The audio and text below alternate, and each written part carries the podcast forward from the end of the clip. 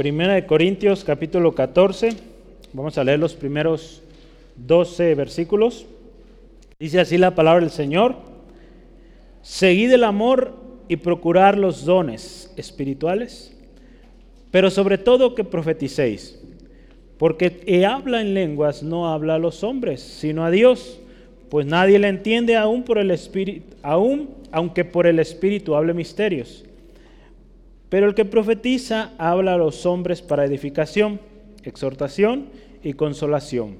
El que habla en lengua extraña, a sí mismo se edifica, pero el que profetiza edifica a la iglesia. Así que quisiera que todos vosotros hablaseis en lenguas, pero más que profetizaseis, porque mayor es el que profetiza que el que habla en lenguas, a no ser que lo interprete, que las interprete para que la iglesia reciba edificación. Ahora pues, hermanos, si yo voy a vosotros hablando en lenguas, ¿qué os aprovechará si no os hablare con revelación o con ciencia o con profecía o con doctrina? Ciertamente las cosas inanimadas que producen sonidos, como la flauta o la cítara, si no dieren distinto de voces, distinción de voces, ¿cómo se sabrá lo que se toca con la flauta, con la cítara? Y si la trompeta diera sonido incierto, ¿quién se preparará para la batalla? Así también vosotros. Si por la lengua no diereis palabras bien comprensible, palabra bien comprensible, ¿cómo se entenderá lo que decís? Porque hablaréis al aire. Tantas clases de idiomas hay. Seguramente en el mundo y ninguna de ellas carece de significado. Pero si yo ignoro el valor de las palabras, seré como extranjero para el que habla, y el que habla será como extranjero para mí. Así también vosotros, pues anheláis dones, anheláis dones espirituales, procurad abundar en ellos para edificación de la iglesia. Vamos a orar con este eh, pasaje que el Señor nos hable, nos enseñe esta tarde y su Espíritu Santo tome control. Padre, gracias una vez más por tu gracia infinita, tu misericordia, Señor. Reconocemos que tu palabra es viva, tu palabra, Señor, es poderosa y produce un efecto sobrenatural en nosotros. Señor, cuando venimos con corazones humildes, reconociendo, Señor, que de ella obtendremos instrucción, sea exhortación, sea palabra de ánimo, sea, Señor, lo que tú tienes hoy para nosotros, que seamos sumisos a tu palabra y obedientes. Señor, te pido por cada uno de mis hermanos aquí presentes, aquellos que escucharán después, que tu Espíritu Santo conforte, ministre, Señor, y guíe. Señor, gracias. En tus manos ponemos este tiempo. Sea siempre tu nombre exaltado en el nombre de Jesús. Amén, gloria a Dios. El tema de hoy que estamos considerando es una introducción al don de lenguas y el de profecía.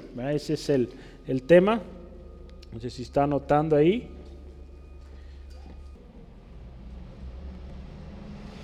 Los pasajes que estamos considerando es 1 Corintios 14, versículo 1 al 12.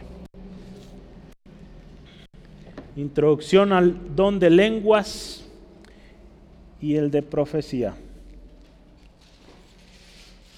La semana pasada hablamos y hemos estado hablando un poco de los diferentes dones, eh, el propósito fundamental de los dones y, cómo en todo ello, la semana pasada, eh, de alguna manera concluíamos que si no hay amor de nada sirve. pudiéramos tener todos los dones, todas las habilidades, eh, una gran, pues sí, habilidad o, gracia para hacer algo, pero si no hay amor en nosotros, pues de nada sirve. Hablamos también de las características del amor, cómo es el verdadero amor. El amor que consideramos es el amor ágape, un amor que está dispuesto a sacrificar, un amor que está dispuesto a dar sin esperar, el amor que Jesús nos enseñó, ¿no? Entonces, eh, veíamos que es el amor el que pues va a perdurar. La profecía dice se acabará, la ciencia se acabará, pero el amor, el amor perdura. Entonces es ese amor que nos lleva también a amar a Dios sobre todas las cosas, a adorar, exaltarle. Y pues es algo que vamos a hacer por la eternidad. Por lo tanto, ese amor permanecerá siempre. Eh, hoy vamos a considerar estos dos eh, dones, el don de lenguas y el don de, de la profecía. Estamos hoy concentrando el, el, tema más en el de profecía, aunque vamos a estar mencionando el, el, don de lenguas, pero el don de profecía es en el que tenemos más, más enfoque hoy. Las próximas semanas hablaremos más a detalle de el don de lenguas. Entonces, eh, de igual manera tome nota. Eh, entre líneas estaremos mencionando algunas diferencias que justamente en el tema de hoy vamos a, ver. ¿no? La iglesia tiene un propósito. ¿verdad? Tiene un propósito, una misión, era muy bien descrita por el Señor Jesús ahí en Mateo 28, usted la recuerda, ir por todo el mundo predicando el Evangelio. Hay una comisión, hay un, hay un propósito de la iglesia y para cumplir este propósito, Dios dotó de habilidades, podríamos decir, dones, ministerios a la iglesia, de tal manera que esa iglesia pues se mantenga viva, eh, se mantenga nutriéndose, que viva en una preparación continua y, todo esto gracias pues a los dones ministerios. ¿Y quién está obrando atrás de ellos? el Espíritu Santo, ¿no? El Espíritu Santo guiando, enseñando, de tal manera que esta iglesia a lo largo del tiempo, ya casi dos mil años, y sigue, sigue adelante, ¿no? Porque Jesús eh, se encargó de que esa iglesia no se quedara sola. Entonces es importante entonces que usted y yo entendamos muy bien el propósito de la iglesia eh, y pues particularmente cada uno de nosotros sepamos cuál es nuestro don, cuál es nuestro ministerio y, y empecemos a, a, trabajarlo, ¿no? Eh, de manera, pues de manera correcta. El don de lenguas, el don de la profecía, eran dones muy preciados en la iglesia de, de los Corintios y Pablo se asegura aquí, ¿verdad? Guiado por el Espíritu Santo, ¿verdad? Se asegura de que los hermanos en Corinto, hoy los hermanos en Guadalajara, centro de Feangulo, entendamos qué es el don de hablar en lenguas y qué es el don de profecía y cómo hay un orden, también lo veremos en las próximas semanas, eh, cómo es que se desempeña su significado y su importancia en la iglesia. Entonces, hoy vamos a hablar, como ya lo mencionaba, del don de profecía mayormente, ¿verdad? Cómo es su contenido y también cómo el contenido de la profecía se tiene que presentar. Dentro de, de lo que vamos a ver hoy, también vamos a ver cómo la profecía necesita también ser eh, sometida a prueba, ¿verdad? Porque hoy en día la misma palabra lo dice, ¿verdad? Habría falsos profetas. Entonces hay mucha falsa profecía y tenemos que estar atentos, ¿verdad? Eh, permitir que el Espíritu Santo nos guíe y que no seamos engañados. Eh, algo muy importante es que Dios sigue hablando. ¿verdad? Dios sigue hablando a su pueblo y es importante que usted y yo conozcamos cómo Dios habla, ¿verdad? Y que entendamos que Dios o de lo que Dios nos habla hoy no va a ser algo nuevo, ¿verdad? Eso ya lo sabemos, sino que todo lo que el Señor nos hable hoy, pues tendrá aquí respaldado con la palabra que ya fue escrita, ¿verdad? Entonces, si alguien dice la palabra viene con otro evangelio, aún un mismo ángel, sea maldito, sea anatema, dice ahí la palabra. Entonces, eh, créame que pues la palabra de Dios es viva, ¿no? Entonces nos sigue hablando al día de hoy. Hay algunas doctrinas que se han suscitado a lo largo de la historia donde se dice que, que Dios ya no habla, que Dios ya no, que este libro fue cerrado y ahí está. Pues sí, ¿verdad? Fue de alguna manera cerrado la escritura de libros en la Biblia, pero Dios sigue hablando y lo que habla pues es basado en este precioso libro. Eh, ¿Por qué cuando cada uno de nosotros vamos a la palabra, estamos pasando por una circunstancia, problema, eh, lo que sea o algo que va a venir, y justamente leemos la palabra y encontramos respuesta a aquello? O si todavía no sucede, Dios nos prepara a través de una palabra, de una enseñanza en su misma palabra, y pues Dios ahí habló, sigue hablando, ¿no? Entonces, qué hermoso es saber esto y que como iglesia de Cristo, como cuerpo de Cristo, usted y yo conozcamos, ¿verdad? Somos miembros, acuérdese, de un cuerpo y tenemos que, como dice ahí 2 de Timoteo 2.15, tenemos que conocer y usar bien la palabra de verdad. ¿verdad? Entonces yo le animo, vamos juntos y escudriñemos esto eh, que el Señor hoy nos va a enseñar. Vamos a aprender más sobre el don de lenguas, más sobre el don de profecía. El primer subtema que yo quiero que, que tome nota es el don de la profecía o el don de profecía es recomendado. Ese es el primer subtema. Y muy simple, es el primer versículo. Pablo en sus escritos, y vamos a ver varios eh, pasajes, de alguna manera le da la importancia o la relevancia a este don, don de profecía. Y ahorita usted se va a dar cuenta por qué. Porque Pablo menciona esto. Pero antes de empezar con cualquier cosa, Pablo dice, seguid el amor. ¿verdad? Él, parece ser, terminó un capítulo y él sigue escribiendo el amor. Recordemos, Pablo no escribió en capítulos, por lo tanto, pues él sigue su tema de corrido y él les dice, sigan el amor. Recordemos en el capítulo 13 hablamos de lo que es el amor.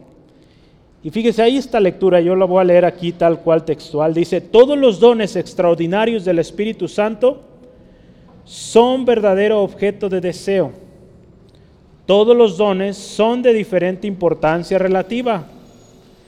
El amor es de más grande valor que cualquier don. Entonces, considerando estos eh, enunciados, todos los dones son importantes. Y tienen, dice ahí, una, una importancia relativa. O sea, son relativos los unos a los otros, no dependen unos de los otros. Pero fíjese, ¿qué nos eh, decía ahí 1 Corintios 13 al final, el mayor de ellos es el amor, ¿verdad? Eh, el amor es el que tiene que prevalecer. Como empezaba Pablo? Si hablase muchas lenguas humanas o aún angélicas, pero no tengo amor, de nada sirve, ¿verdad? Soy como metal que resuena, símbolo que retiñe. Entonces, el amor tiene, dice ahí, preeminencia, ¿verdad? Lo veíamos la semana pasada. Entonces Pablo aquí se asegura, a ver hermanos, voy a explicarles sobre el don de lengua, sobre el don de profecía, pero el amor, sigan con amor, ¿verdad?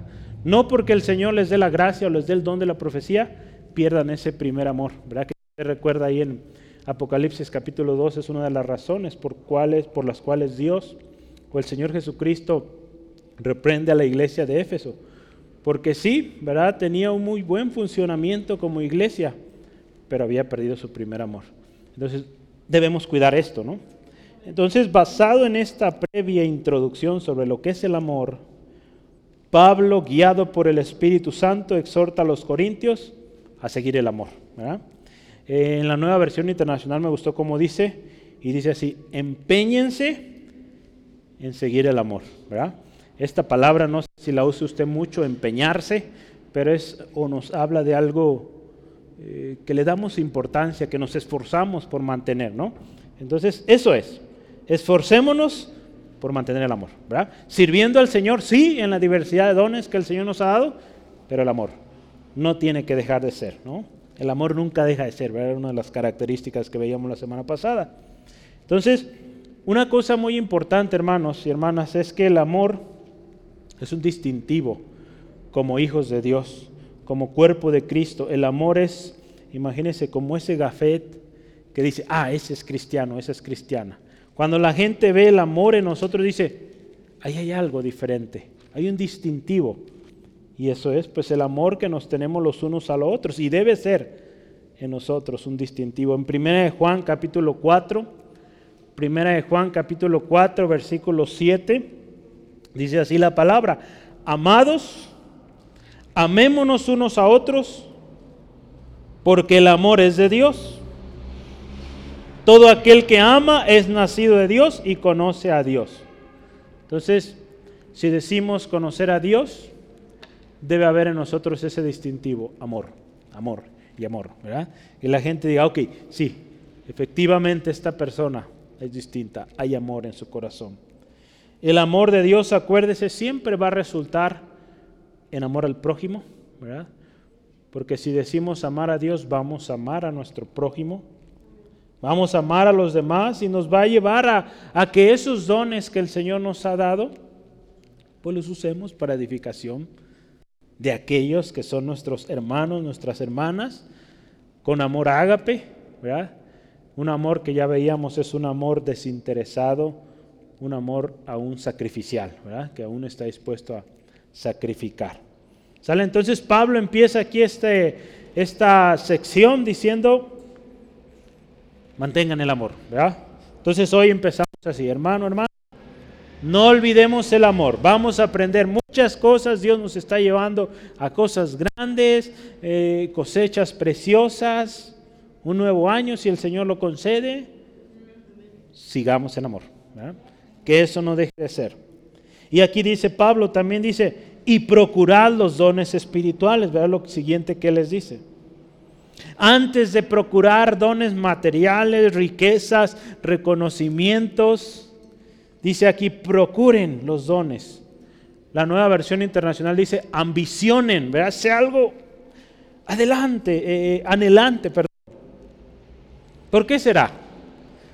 ¿Por qué Pablo dirá, anhelen o ambicionen? ¿O como dice ahí?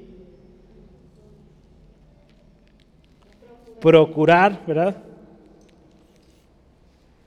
Porque los dones, acuérdese, fueron dados por Dios como Él quiso. Entonces Dios lo dio.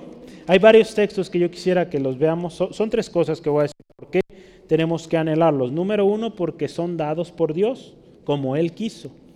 Ahí recordemos 1 Corintios 12. Voy a leerle unos versículos ahí. El 11 dice así. Pero todas estas cosas las hace uno y el mismo Espíritu, repartiendo a cada uno en particular como Él quiere. ¿Por qué habremos de anhelarlo? Porque es algo que Dios ha puesto, que su Espíritu ha repartido en cada uno de nosotros como Él ha querido.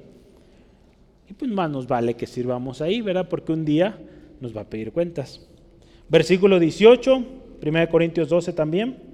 Dice, mas ahora Dios ha colocado los miembros, cada uno de ellos en el cuerpo, como Él quiso. ¿Por qué vamos a anhelar los dones? Porque Dios los asignó como Él quiso. seguimos ahí en a uno. Versículo 24 también, si está ahí, póngales comas. Dice, y aún nos puso Dios en la iglesia, primeramente apóstoles, luego profetas, luego terceros maestros, luego los que hacen milagros, después los que sanan, los que ayudan, los que administran, los que tienen el don de lenguas. Entonces otra vez Pablo ahí, Dios, Dios los puso. Entonces número uno, porque Dios los puso. Dios nos puso esos dones, ¿verdad? Y número dos, ¿Por qué debemos procurar los dones? Porque fueron dados para provecho o para edificación de la iglesia, ¿no? Por eso simplemente somos parte de un cuerpo y como cuerpo necesitamos nutrirnos, si no nos nutrimos nos morimos, Entonces el cuerpo de Cristo necesita esos nutrimentos, esa edificación y de dónde va a salir? Pues de sus mismos miembros, ¿verdad? Gloria a Dios. Entonces ahí en 1 Corintios 12, 7, acuérdense, dice, pero a cada uno es dada la manifestación del Espíritu para provecho. Entonces, número dos, debemos anhelar los dones del Espíritu porque fueron dados para nuestro provecho. De otra manera, pues estamos destinados a, a la muerte. Si no manifestamos los dones si no los trabajamos. También ahí si quiere anotar Efesios 4:12. Dice ahí la palabra que son a fin de perfeccionar a los santos para la obra del ministerio, para la edificación del cuerpo de Cristo. Ahí habla de que él mismo constituyó cada uno de los ministerios. ¿verdad? ¿Qué dice? Apóstoles, profetas, maestros, pastores, evangelistas, ¿verdad? Entonces todos esos Dios en su gracia los constituyó para edificación. Y número tres, ¿por qué debemos ambicionar o procurar los dones? Simple, le voy a decir por qué. Porque un día seremos llamados para que demos cuenta de ellos. Entonces, Si Dios a uno de nosotros nos dio un don, ¿verdad? Y viene el día final donde Él nos va a pedir cuentas, pues yo creo que es una buena razón para procurarlos, procurar saber cuál don Dios me dio, cuál es mi función en la iglesia, en el cuerpo de Cristo.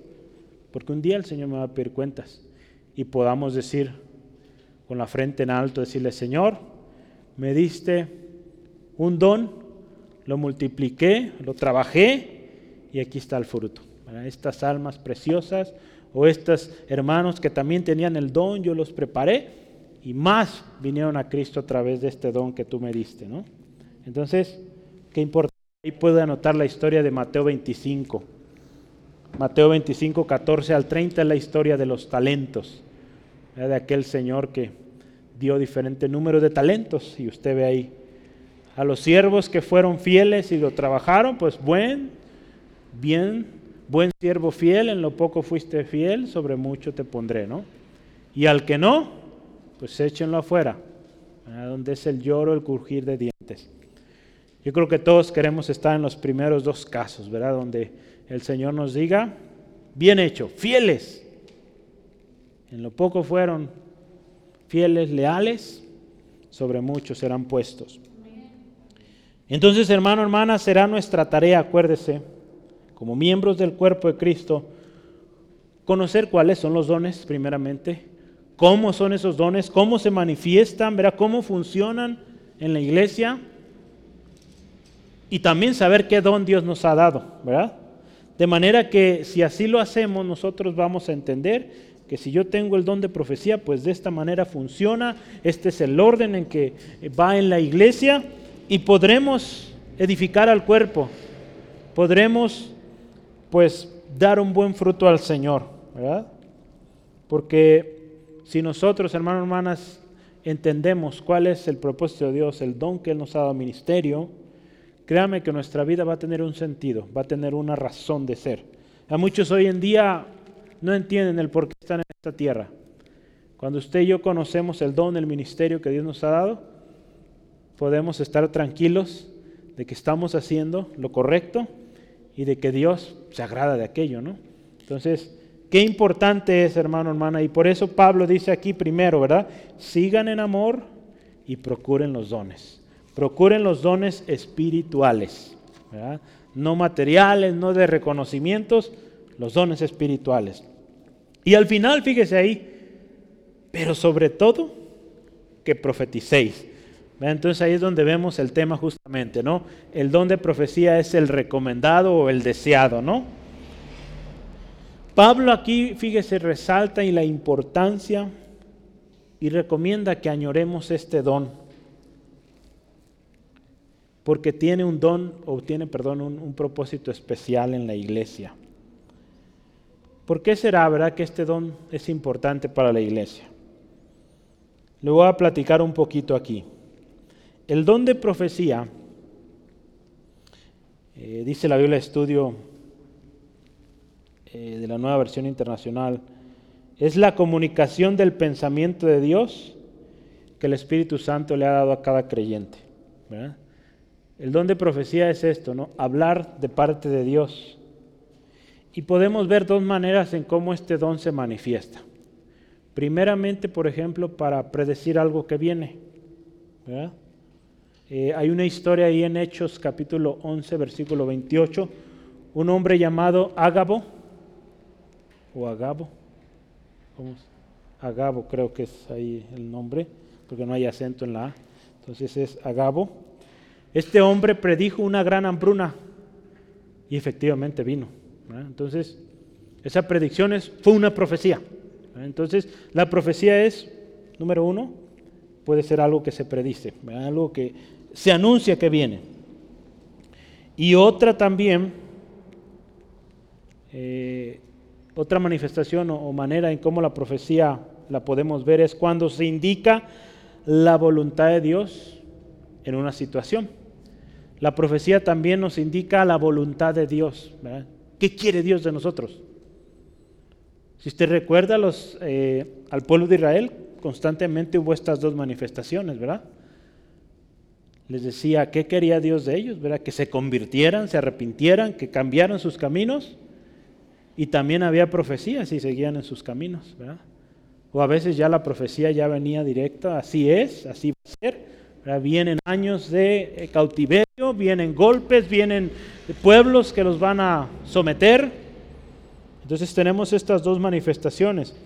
Dado que estamos en el Nuevo Testamento, pues en el Nuevo Testamento también hubo una ocasión, en Hechos 13, versículos 1 y 2, cuando la iglesia en Antioquía aparta a Pablo y Bernabé guiados por el Espíritu Santo, son apartados para una obra, para ir a los gentiles. Entonces ahí la profecía estaba siendo dada eh, de que la voluntad de Dios era que estos dos hombres fueran apartados. Era, quizá ya estaban listos, ya estaban preparados para ir a la siguiente etapa en su ministerio.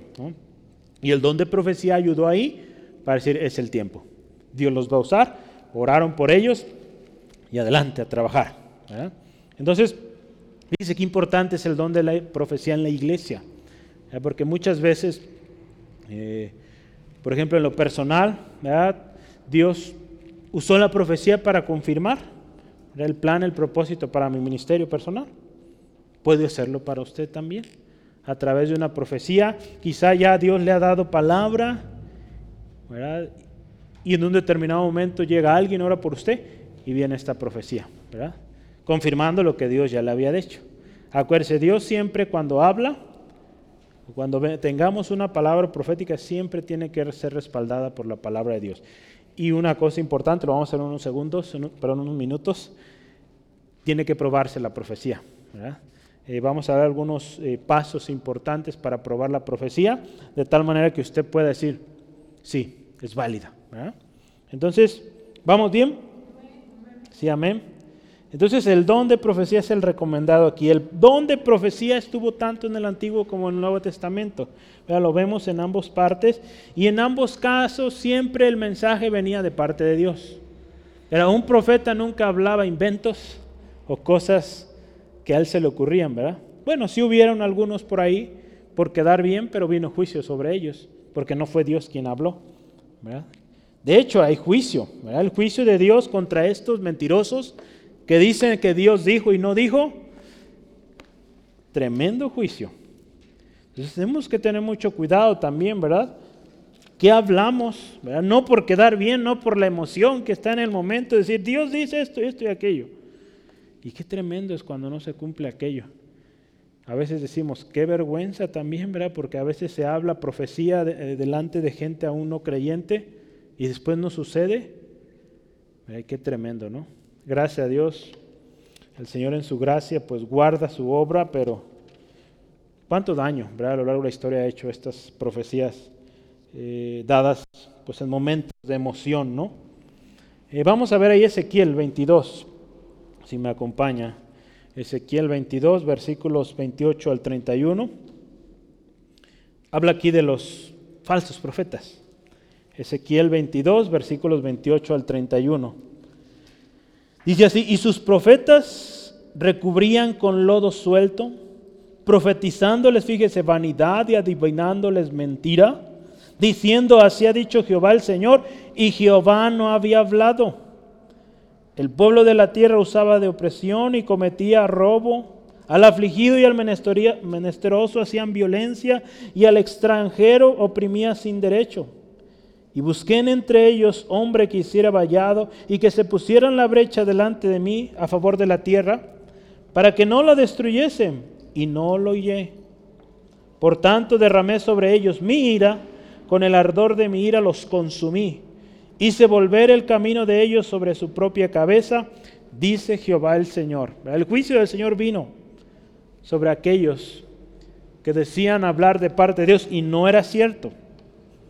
Entonces es importante, ¿verdad?, que consideremos que cuando Dios habla,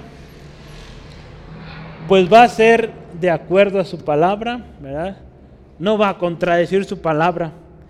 Entonces a veces se darán cuenta y a veces será tan sencillo identificar una palabra cuando es de Dios o cuando no. Simplemente con ella la palabra decir, pues no, nada que ver, aquí en la palabra dice todo lo contrario. ¿verdad? Entonces, a veces la palabra se oye muy bonita. Prosperidad, mucho dinero, muchos carros, ¿verdad? Algunos que profetizan eso. Vamos a la palabra que dice. Y ahí vamos a encontrar pues lo que Dios dice. ¿vale? Y, y, pues vamos a tener paz en nuestro corazón, ¿verdad? No tiene por qué robarnos la paz. Si sabemos y conocemos lo que Dios dice en su palabra, simplemente desechamos aquello y seguimos adelante, confiando en lo que Dios dice en su palabra. ¿Sale? Hay dos palabras griegas para lo que es profecía o profetas. Voy a anotarlas aquí. Eh, quisiera anotarlas en griego, pero hoy discúlpeme porque tengo mucho material aquí. Eh, si lo escribo en griego voy a durar un montón, están largas. Entonces se lo voy a escribir como se menciona en, en español.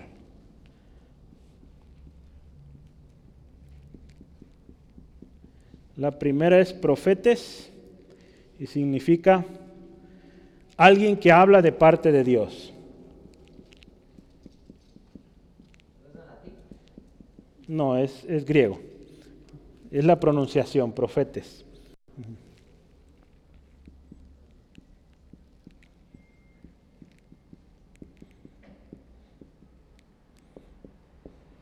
Por tiempo no lo alcanzo a escribir en griego hoy, porque sí están ahí las letritas. Todavía no tengo tanta habilidad para escribir eso. Otro, otro nombre que se utiliza es neumáticos. ¿Saben qué significa eso? Espirituales. Hay un pasaje donde se utiliza, es 1 Corintios. Ay, 1 Corintios 14, 37.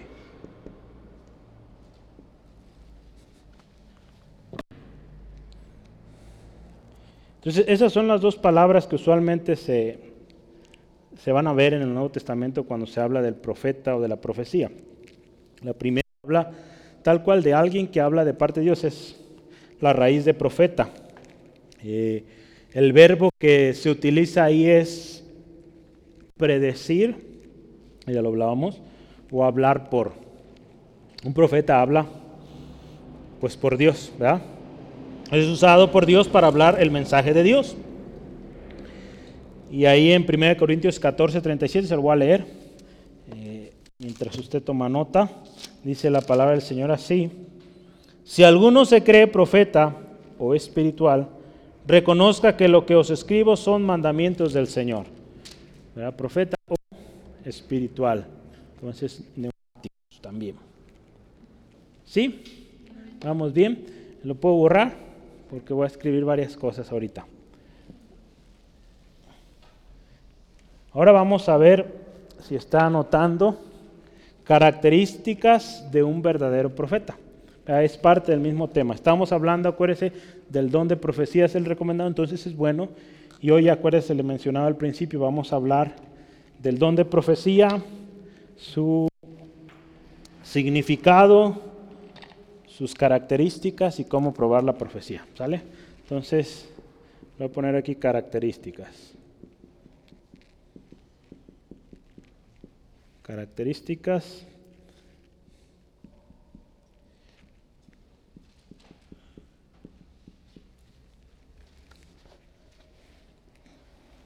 La primera característica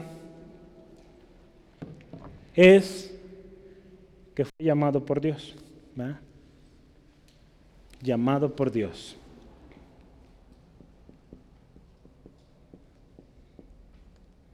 Usted puede ver ahí en Jeremías capítulo 1, versículo 7, Dios llamando a Jeremías. Entonces, simple. La primera característica de un profeta es que fue llamado por Dios. Podríamos decir, pues hoy hay muchos que dicen, Dios me llamó, ¿verdad? Si usted se fija ahí en 1.7 de Jeremías dice, y me dijo Jehová, no digas soy niño, niño, porque a todo lo que te envíe irás tú y dirás todo lo que yo te mande. Entonces Dios mandó a Jeremías. Dije 1.7, ¿verdad? Es pues si lo anotó está bien, póngale una coma y también el 5. El 5 vamos a leerlo. Antes que te formase, ese es, en el vientre, te conocí. Antes que naciese te santifiqué, te di por profeta a las naciones. Jeremías 1.5. Entonces ese es el primer distintivo de un verdadero profeta, ¿verdad? yo le puse profeta, puedo poner profeta verdadero, ¿no? El segundo o la segunda característica es recibe la palabra de Dios de muchas maneras, ¿no?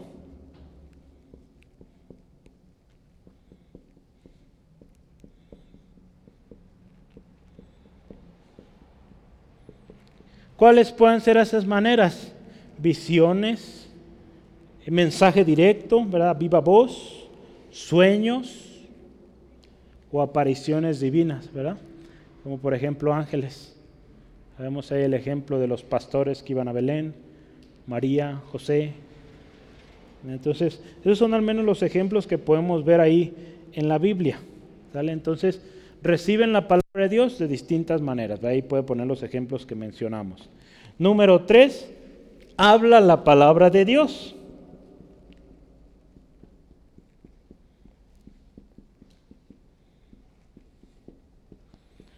No va a hablar su propia palabra, va a hablar palabra de Dios. Número cuatro, sí, ¿verdad?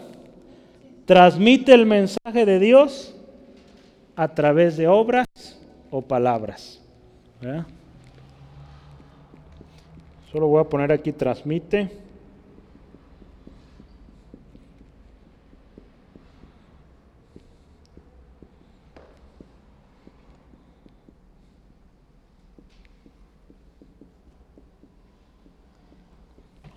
Ay, perdonen mi, mi letra rápida. Transmite a través de obras o palabras. Póngale ahí el mensaje. Oseas 1.2. Anote ahí Oseas 1.2. Ahí Dios eh, utilizó o habló a través de una situación algo compleja era para Oseas. ¿Alguien sabe de qué se trataba esa situación o esa manera en cómo Dios habló? Oseas capítulo 1, versículo 2. ¿Alguien ha oído esta historia? Dios le manda que se case con una una mujer de la calle, una mujer prostituta, imagínense qué tremendo, y que tenga hijos con ella. Dios quería dar un mensaje al pueblo de Israel. Que habló. Rápidamente, le, dice que los, hijos que tiene serán tal y tal de acuerdo a lo que sea para Esta, esposa, verá que él tendría, los hijos que tendría, así como dice Braulio, representarían la realidad que está viviendo el pueblo de Israel la infidelidad que el mismo pueblo de Israel estaba viviendo. Entonces imagínense dar una profecía de esta manera. Entonces se necesita ser llamado por Dios para hacer eso, para obedecer tal, tal indicación de Dios. Entonces fíjese, todo esto va de alguna manera ligado. Hay una más, bueno, hay varias más de hecho. Siguiente, puede realizar milagros para confirmar su mensaje.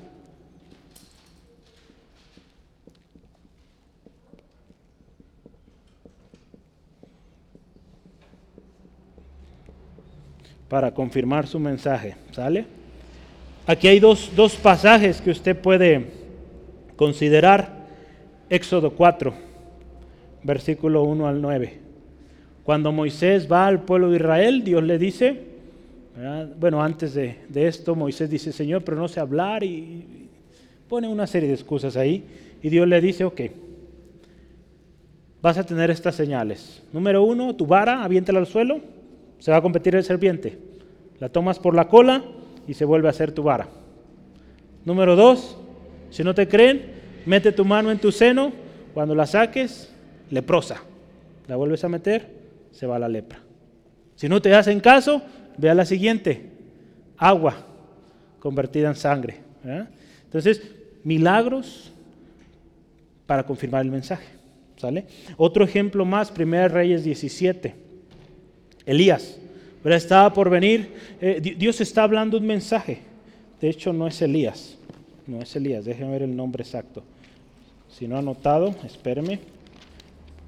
Micaías, si mal no recuerdo. O no, si es Elías. No, no. No, si es Elías, perdonen. Si es Elías. Elías. ahorita vamos a hablar de, este otro hombre. Elías en, el, en 1 Reyes 17, eh, cuando predice la, de que no habría agua, que vendría una sequía, ¿verdad? Y se cumplió. Viene una temporada de sequía. Después Elías mismo ora que vuelva la lluvia y vuelve la lluvia. Entonces, Dios va a respaldar a los profetas si es requerido a través o con milagros.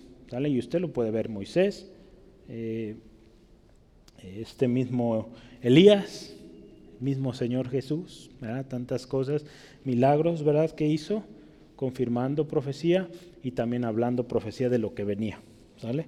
Entonces, ¿vamos bien hasta ahorita? ¿No se me ha atrasado? Voy a borrar, ¿sale? Faltan unos cuantos, unos poquitos más. ¿Ya se cansó de escribir? ¿O ya se acostumbró a escribir? Gloria a Dios. Y dice ahí también, bueno, esto es muy importante. El profeta verdadero debe ministrar al pueblo de Dios. ¿Sale? Así de simple.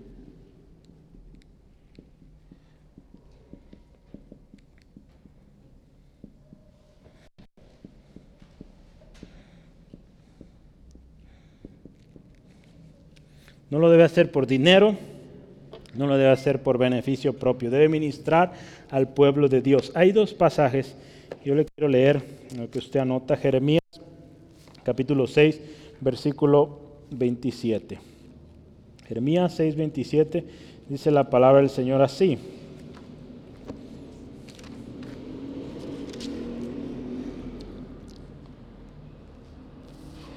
Así es. Por fortaleza te he puesto en mi pueblo, Dios hablando, Jeremías, por torre.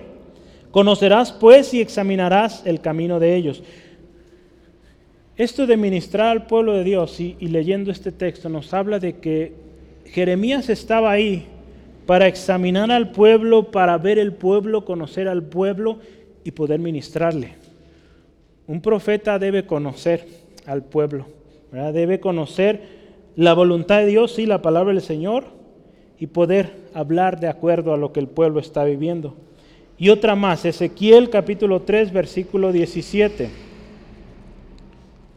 hablando todavía de ministrar al pueblo de Dios.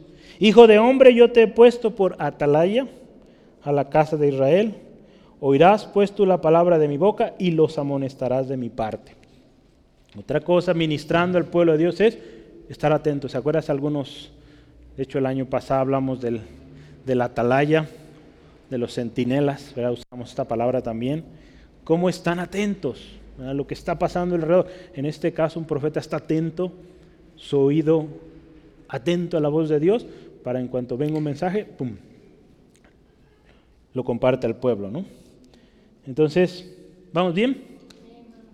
Y una más, y última. Su mensaje debe ser probado. ¿verdad? Su mensaje debe ser probado.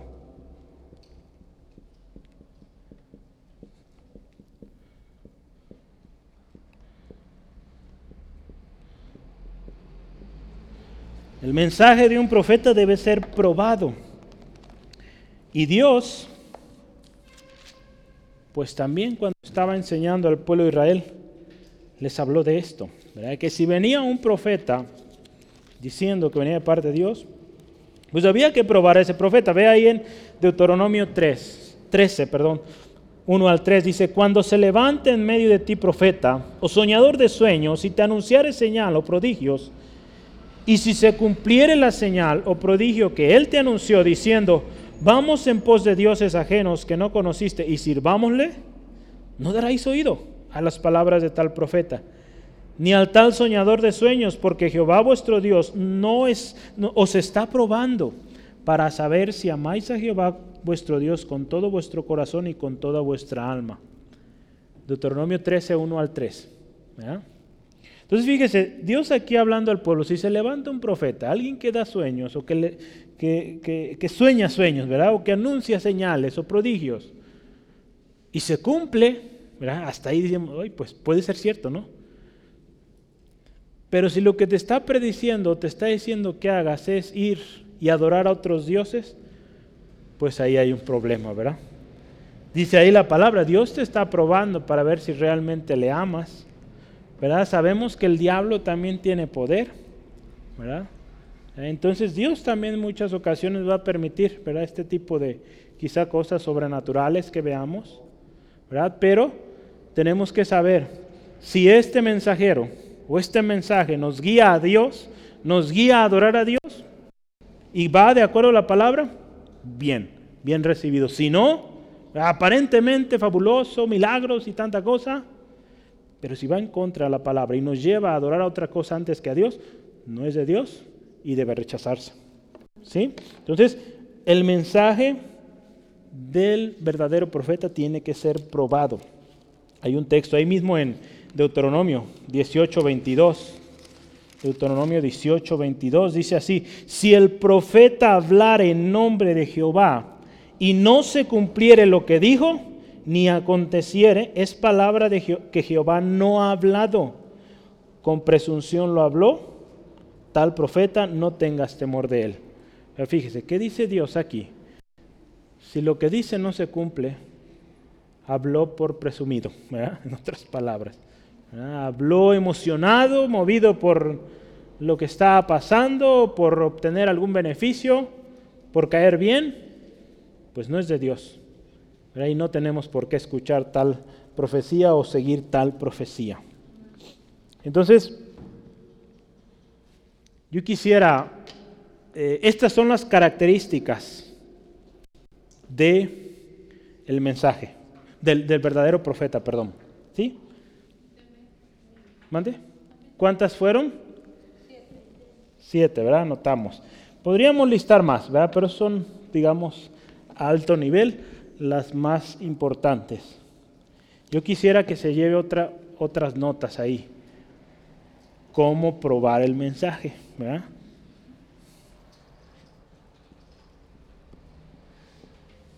Cómo probar. Ya vimos las características.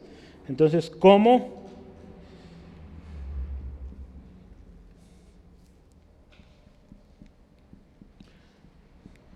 cómo probar el mensaje.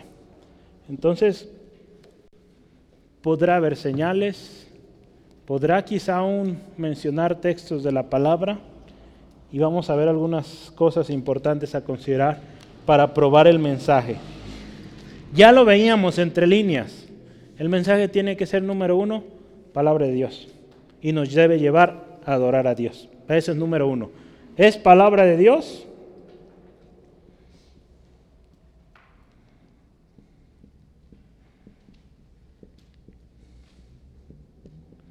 Y lleva a adorar a Dios. Ahí en Deuteronomio lo tenemos muy bien descrito. Nos debe llevar a adorar a Dios. Y si nos lleva a adorar otra cosa, eso no es de Dios. Número dos, se cumple. Muchas veces esta parte, y lo podemos ver en la Biblia, Hubo hombres, profetas de Dios, donde la profecía no se cumplió en su tiempo. Entonces podremos decir, este es difícil, ¿verdad? Pero quizá el primero sí, nos puede ayudar. Que sea palabra de Dios y que nos lleve a adorar a Dios. Y una muy importante, concuerda con las profecías anteriores. ¿Sale? Concuerda con las profecías anteriores.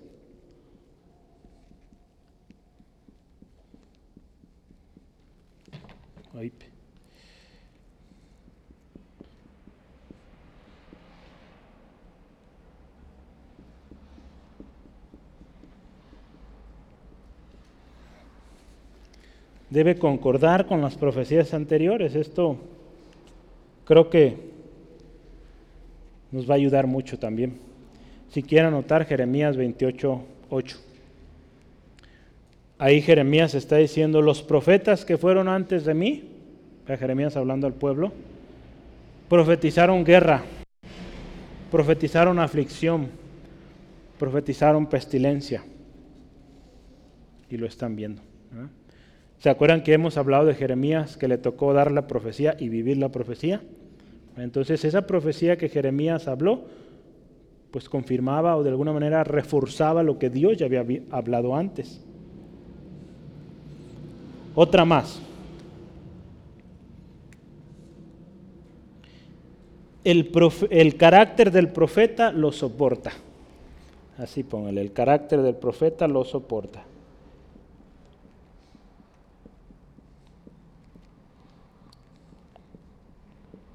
Soporta el mensaje, ¿no?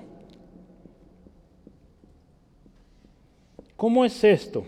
Ahí en, Miqueas, en Miqueas capítulo 3, versículo 11, nos habla de, de profetas que adivinaban por dinero. Entonces, el carácter de estas personas ávaras, eh, personas que buscaban su propio interés, no soportaba la profecía. Alguien que viene con nosotros y nos dice, vengo de parte de Dios, y traigo este mensaje y después, y pues lo que guste es cooperar o lo que me puedas ayudar, tengo un proyecto, vamos a evangelizar acá y allá, pero comprométete. Es cuestionable aquello. Tenemos que tener cuidado. Si esta persona es profeta de Dios, Dios suple y Dios mueve corazones. ¿verdad? Si es que va a usar a las personas ahí y no necesita andar pidiendo. ¿O sí? ¿Verdad que no? Hoy en día muchos piden. ¿Y qué sucede? Pues tarde o temprano se acaba porque pues la gente también se cansa de dar. Porque no es un ministerio respaldado por Dios. El carácter de este profeta no respalda la palabra. Simplemente se acaba. ¿Verdad? Tarde o temprano. Podrá hablar muy bonito. A nosotros nos tocó conocer a alguien. Y así fue. Tristemente. Entonces tenemos que tener cuidado con esto. El carácter del profeta tiene que respaldar lo que está él hablando, el mensaje que está hablando. Y número, ¿qué será? Uno, dos, tres, cuatro, cinco. Y último que consideramos,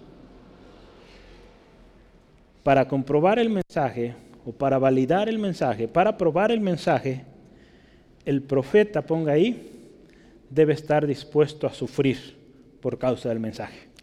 ¿Sale?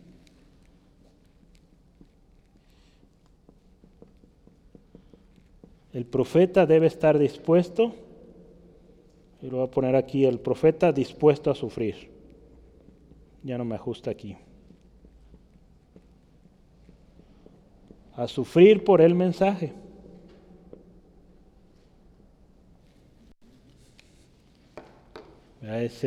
A veces cuesta decir amén, pero pues así es. es, una realidad. Eh, alguien que habla de parte de Dios está dispuesto a, aún cuando esto requiera sufrir golpes, sufrir desprecio, o la misma muerte, pues, pues lo va a hacer, porque Él está hablando de parte de Dios. ¿Vale? Entonces, hay un texto que quisiera que anote ahí. Deme un segundo.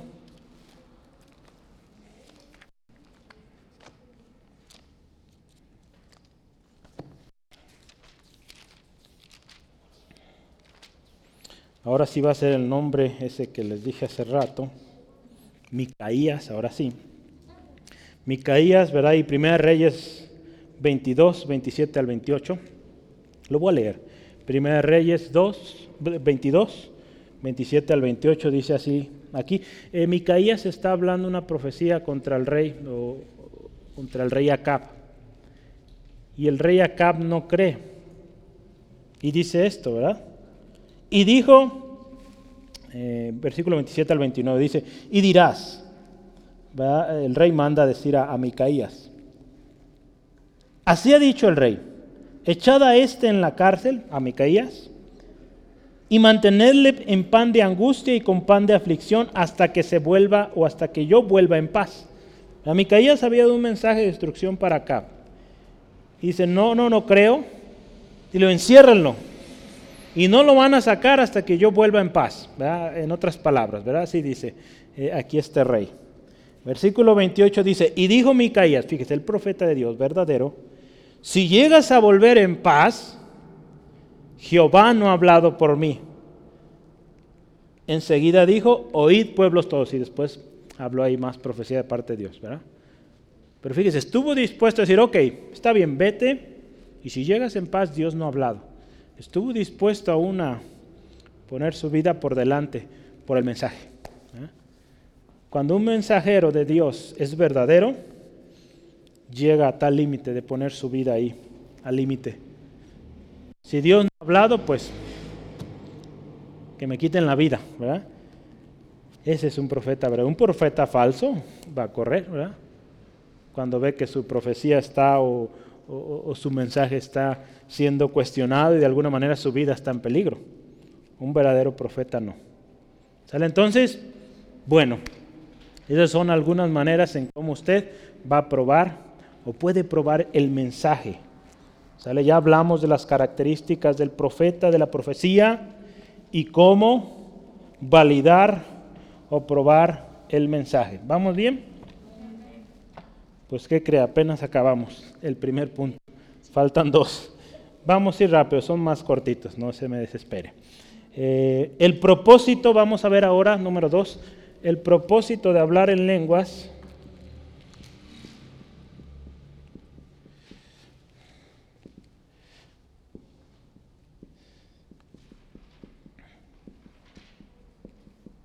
y de la profecía.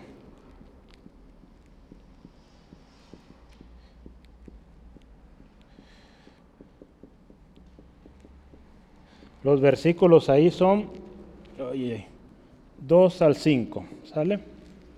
Versículos 2 al 5. El, el propósito, perdón, de hablar en lenguas y de la profecía.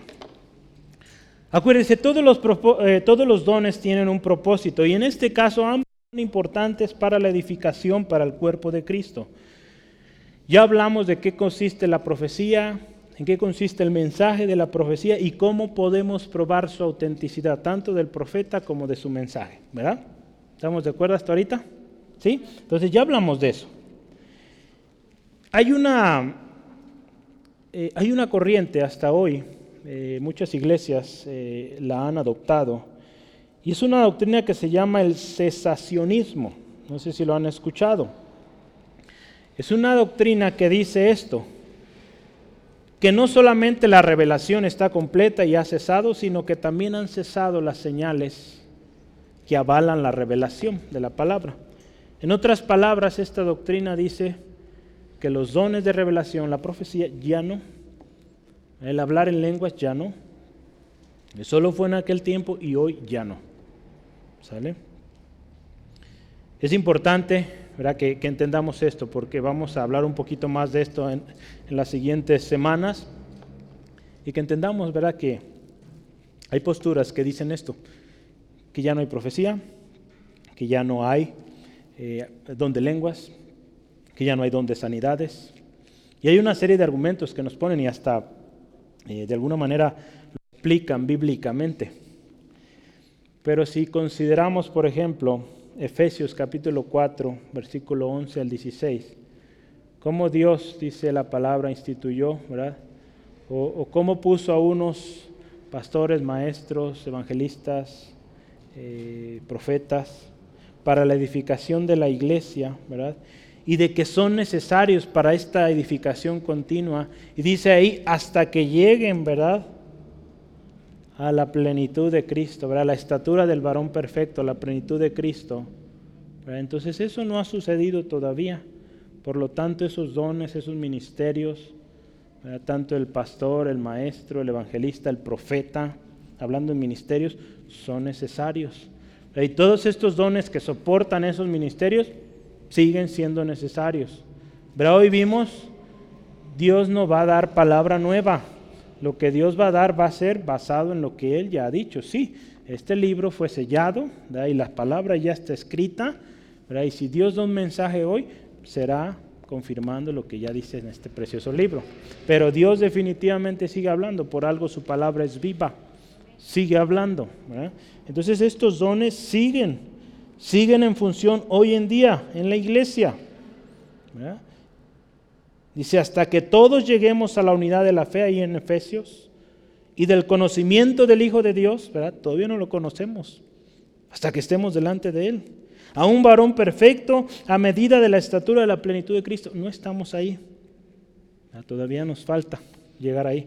Por eso los dones ministerios que edifican a la iglesia y los llevan o nos llevarán a ese, a ese nivel. Fíjese, ambos dones, tanto lenguas, el hablar en lenguas como la profecía, ambos, fíjese, van a ser guiados por el Espíritu Santo. Lo único que difiere entre uno y otro, ¿qué es? ¿Qué sería la diferencia? Ambos son guiados por el Espíritu Santo. ¿Cuál es la diferencia entre uno y otro?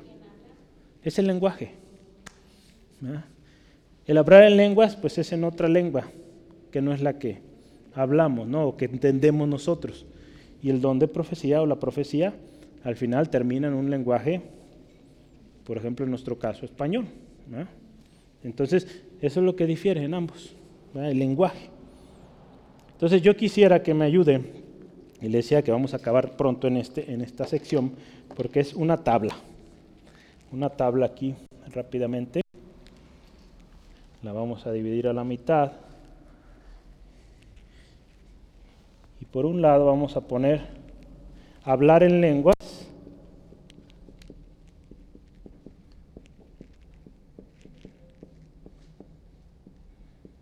Y en el otro lado la profecía. Y vamos a empezar a anotar ahí algunos puntos. Y nos vamos a ir versículo a versículo. El versículo 2, ¿qué dice?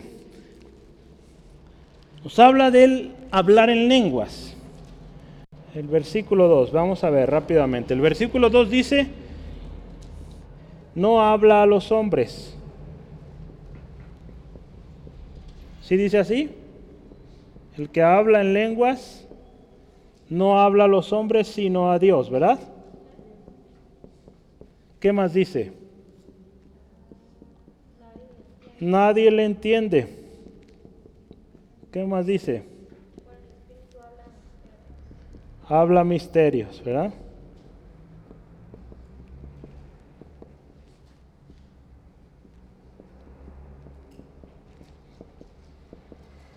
Esas tres cosas nos dice ahí, ¿sale? No habla a los hombres sino a Dios, nadie lo entiende, habla misterios por el Espíritu. ¿verdad? Esto nos dice el versículo 2, ¿de acuerdo? ¿Sí? Entonces, muy bien. En el otro lado de la tabla, vamos a estar poniéndolo ahí, Pablo da la contraparte del don de profecía. ¿Y qué dice del don de profecía en el versículo 3? Habla a los hombres para qué? ¿Para qué? Edificación, ¿qué más? Exhortación.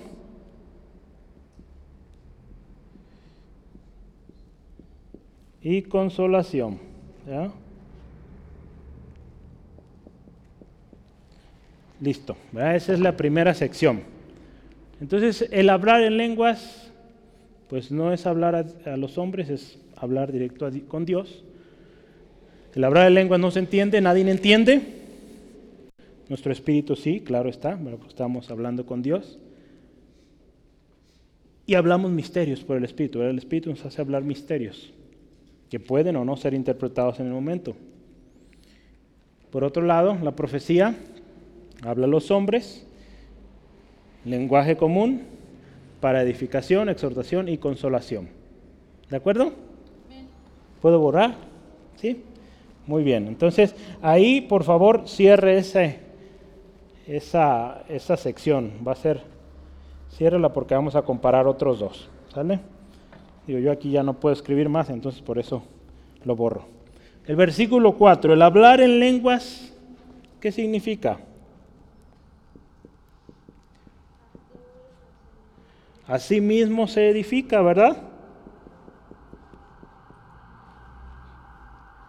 Y en el mismo versículo 4, ¿qué dice sobre edifica la iglesia, ¿verdad? La profecía.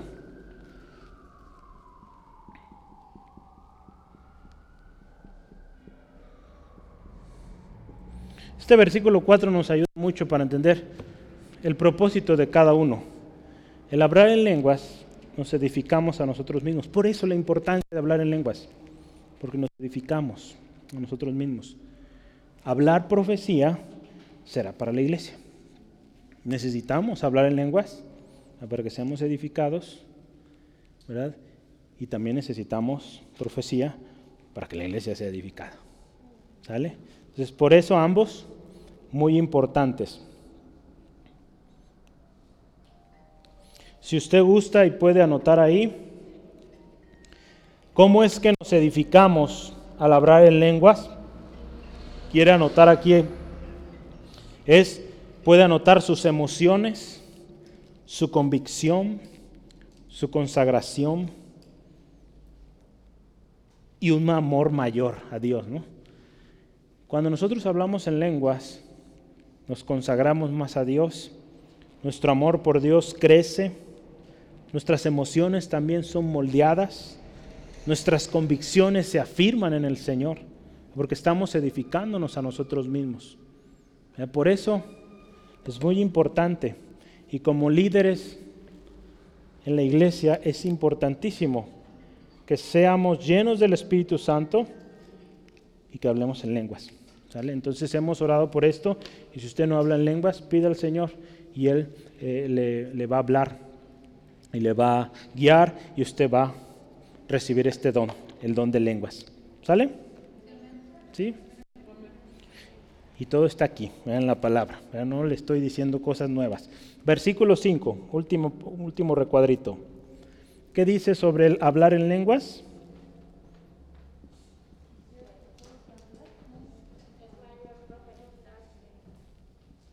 Sobre el hablar en lenguas.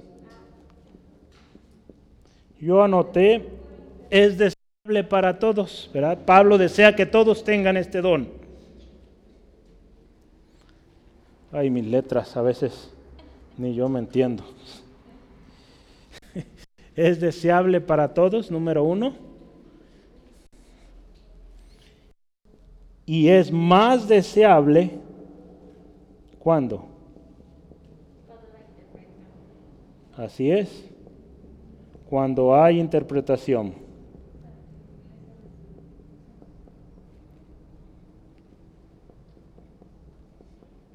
Entonces ahí Pablo dice, yo quisiera que todos hablaran en lenguas.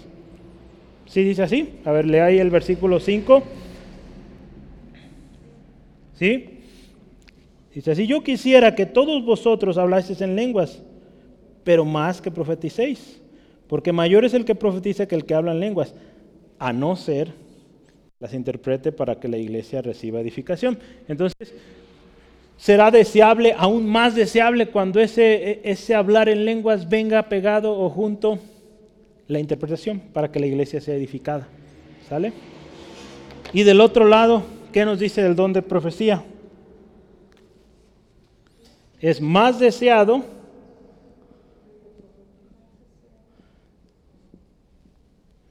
y mayor, ¿verdad? Y mayor que hablar en lengua, ¿sale? ¿Sí?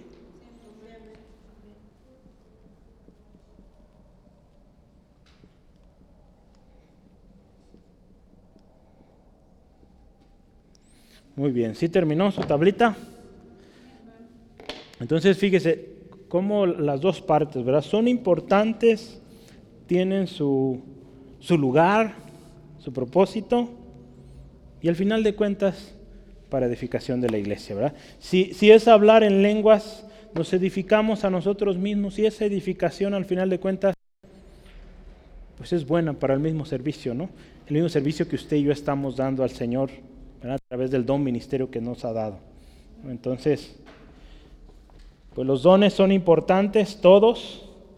Algunos, como Pablo ahí lo explica, pues tienen una influencia directa en, lo que es la edificación. Por eso Pablo los de alguna manera realza, porque tienen esa, eh, ese toque directo en la edificación. La, podríamos ver, el hablar en lenguas tiene un toque indirecto, ¿verdad?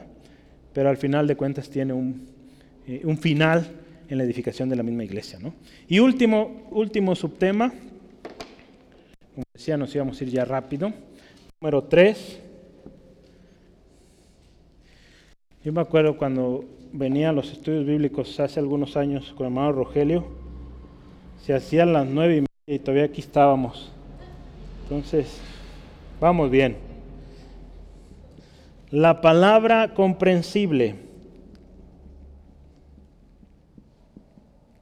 Acuérdese, hoy al inicio mencionaba, estamos concentrándonos en el don de profecía y el don de profecía es importante que sea palabra comprensible. Pero ahí el versículo 6 nos dice que de qué aprovecha. ¿De qué aprovecha? Dice, si yo hablo tantas lenguas, si voy a vosotros, dice, y hablo lenguas, ¿qué os aprovechará? ¿De qué sirve hablar en lenguas, ¿verdad? En la iglesia, hablando de esta manera, si no hay revelación, de nada aprovecha en ese momento al cuerpo.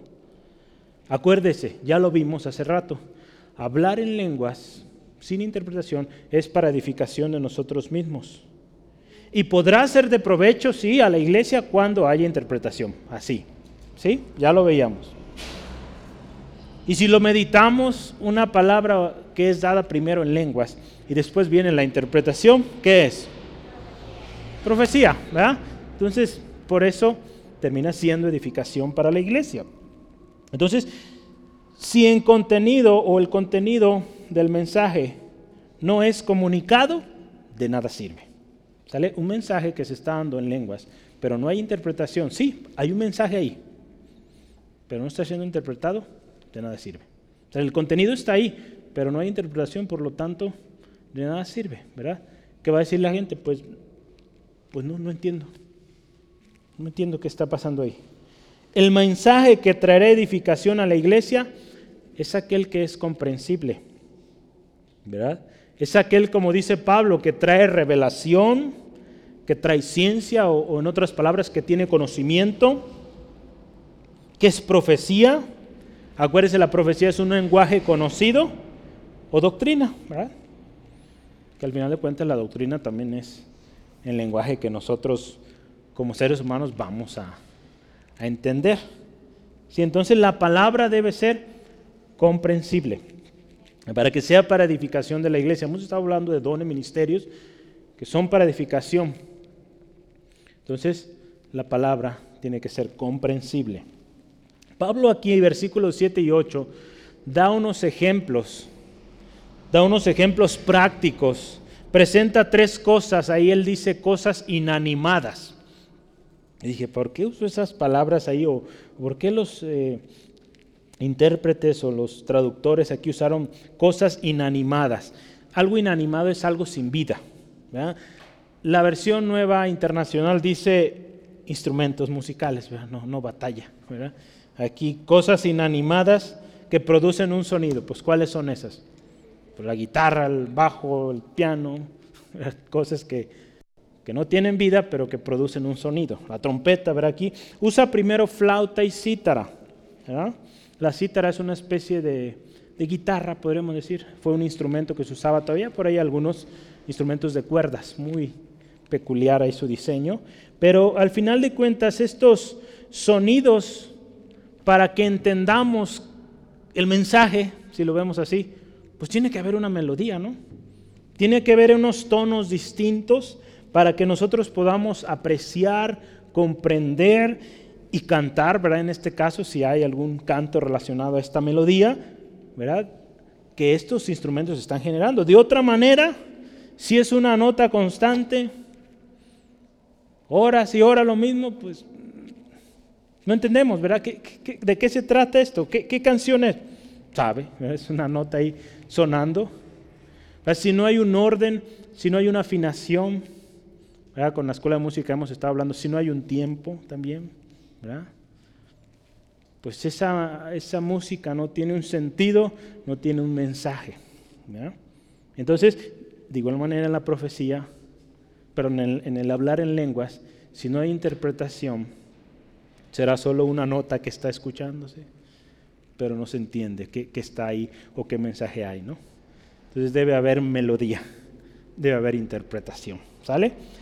El siguiente ejemplo es el tercero, de hecho flauta y cítara los puso en el mismo nivel de ejemplo. Puso también trompeta.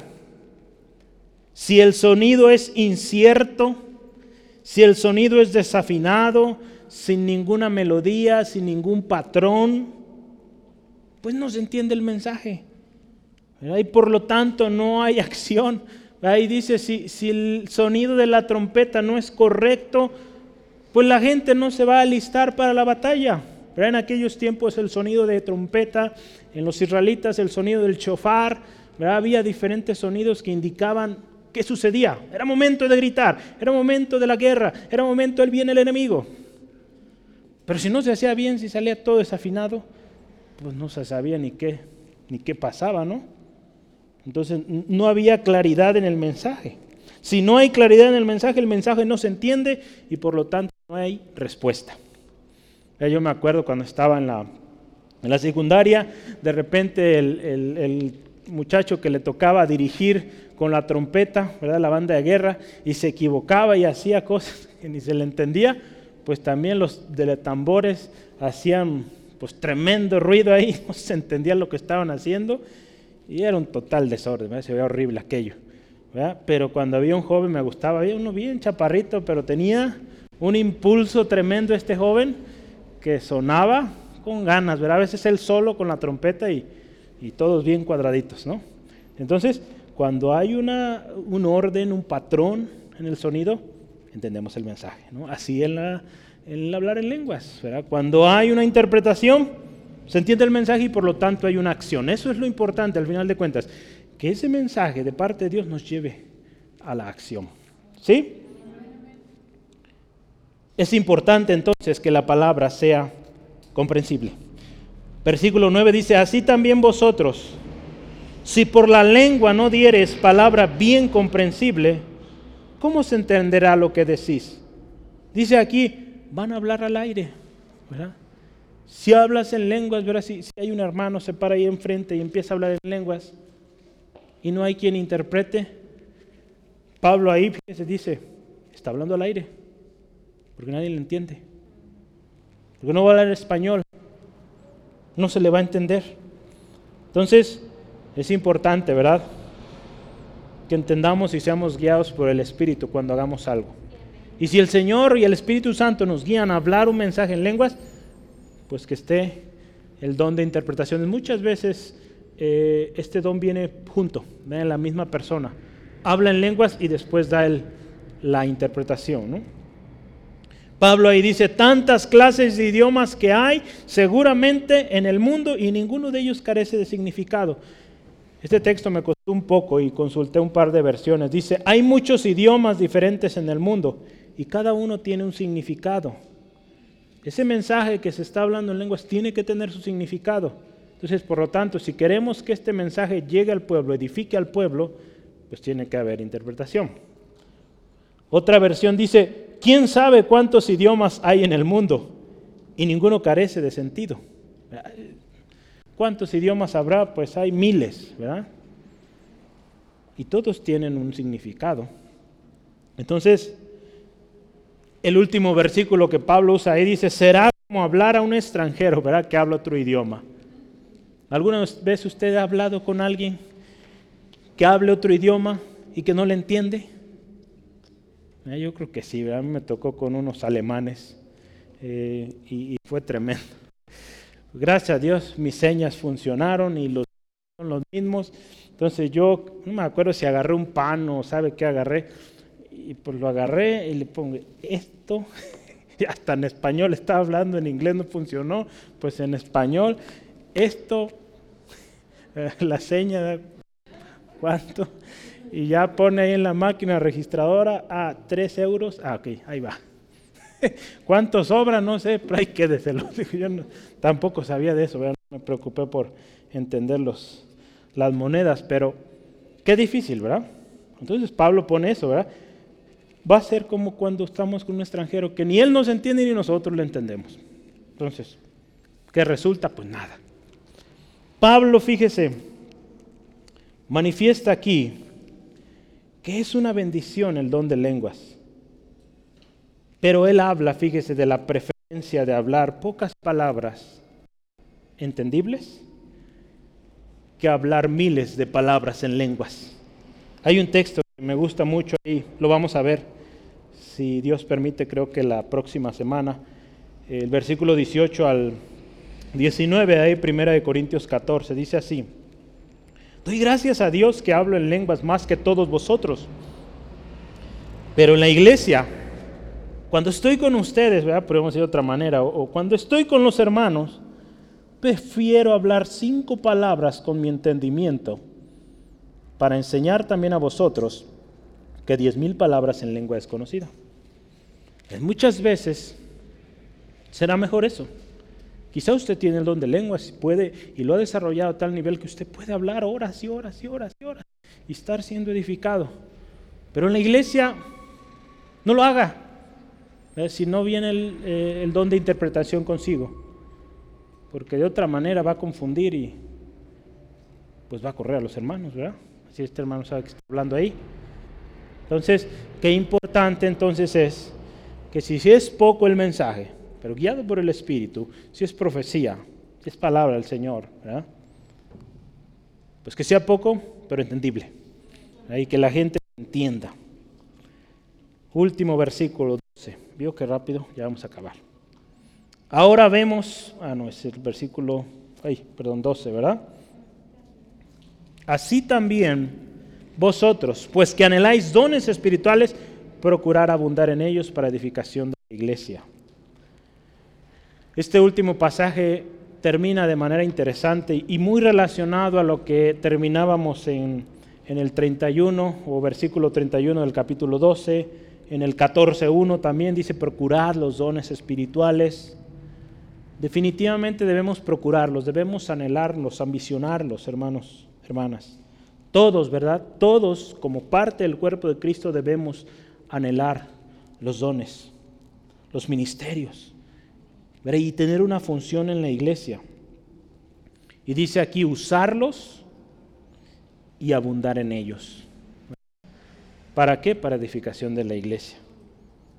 Abundar en los dones para edificación de la iglesia va a estar respaldado por un amor, ¿verdad? Lo que veíamos en el capítulo 13.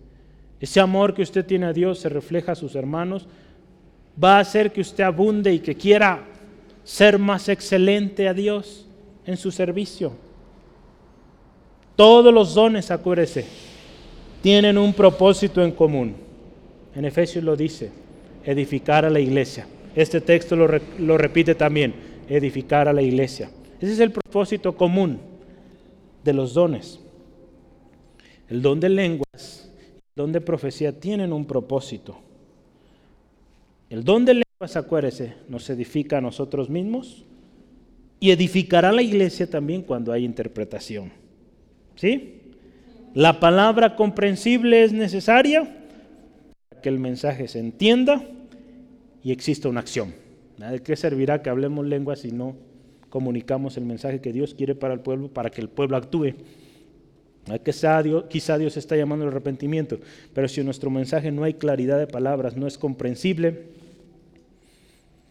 por más horas que lleve hablando en lengua, si no hay interpretación, ese pueblo no se va a arrepentir.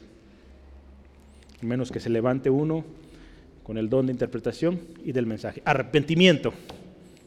Y ahí van a responder, ¿verdad? Entonces, la palabra comprensible es necesaria. Sirvamos al cuerpo de manera correcta y usemos siempre los dones para edificación de la iglesia. No busquemos un beneficio propio o ser alabados. Dios, acuérdese, es quien da los dones y a Él solo la gloria. ¿Sí, amén? Yo quiero terminar con tres preguntas para usted, porque hoy vimos muchas cosas y no nos vamos a ir si no entendió. Entonces, más le vale que conteste bien. No, no se crea. No se crea. Yo creo que sí entendió bien. Voy a preguntar lo siguiente. ¿Cuál es la diferencia entre el don de lenguas y el don de profecía? El lenguaje. Muy bien. Siguiente pregunta. ¿Por qué es importante la profecía? Porque edifica a la iglesia. El don de lenguas edifica a uno mismo, pero el don de profecía edifica a la iglesia. Amén. El don de lenguas edifica a uno mismo el don de profecía edifica a la iglesia. Muy bien. Braulio me contestó las últimas dos preguntas. Muy bien, gracias. Entonces, qué importante esto, ¿no? Entonces, pidamos al Espíritu Santo nos siga enseñando y nos guíe a su palabra. Vamos orando. Padre, te damos gracias en esta tarde especial porque nos has enseñado una vez más en tu palabra. Y hoy, Señor, el don de lenguas, el don de profecía, Señor, gracias por estos dones. Dones que tú has dado a la iglesia con el propósito final de edificar a la misma iglesia, de que tu iglesia sea fortalecida, sea nutrida, crezca, Señor, y abunde en buenas obras, abunde en testimonio, Señor. Ayúdanos como iglesia que estos dones sean manifestados, Señor, en cada hermano, en cada hermana, Señor, de acuerdo a como tú lo has querido, dando esos dones, ministerios, en tu voluntad, Dios. Ayúdanos a desenvolvernos, Señor, realizar aquello que tú nos has llamado a hacer de manera correcta, porque entendemos nuestro llamado, sabemos cómo llevarlo a cabo y también sabemos los demás ministerios, los conocemos. Y por ejemplo, cuando haya un mensaje de profecía, podremos también probar el mensaje y ver si éste viene o no de ti, Señor. Señor, guíanos. Espíritu Santo, ayúdanos a identificar a los verdaderos profetas y a los falsos. A los verdaderos aceptar el mensaje, tomar acción y a los falsos cerrar nuestro oído, alejarnos, Dios, y no tener comunión, Dios, con este tipo de mensajeros. Gracias, Dios, por estos dones ministerios que tú has dado, Señor, para la edificación de tu iglesia. Que seamos edificados como cuerpo de Cristo hasta que todos lleguemos a esa unidad de la fe, del conocimiento del Hijo de Dios, a un varón perfecto, a la estatura de la plenitud de Cristo. Señor, a eso queremos llegar. Guíanos, ministranos cada día, Señor. Señor, si hay alguien aquí, Dios, que no sabe cuál es su don, Señor, ministrale. Espíritu Santo, guíale. Tú has escuchado la oración de este hermano, hermana, que anhela conocer el don, el ministerio que tú tienes. Revélale, Dios. A través de tu palabra, una palabra profética que confirme y que comience a trabajarlo, Señor. Y edificar a sí mismo a tu iglesia, Señor. Si hay alguien que necesita venir a ti, Jesús, que no encuentra su propósito, hoy, Señor, es el día de salvación. Ministra este corazón, Señor, y que podamos venir a ti, Señor, cada día, Señor, y entender cuál es nuestro propósito aquí en la tierra y vivamos en ese propósito. Te honramos en el nombre de Cristo Jesús. Te pido, bendice a mis hermanos en su regreso, protégeles líbrales de todo percance y gracias Dios, porque tú sigues confirmando el propósito, el plan para cada uno de nosotros. En el nombre de Jesús. Amén, amén. Gloria a Dios.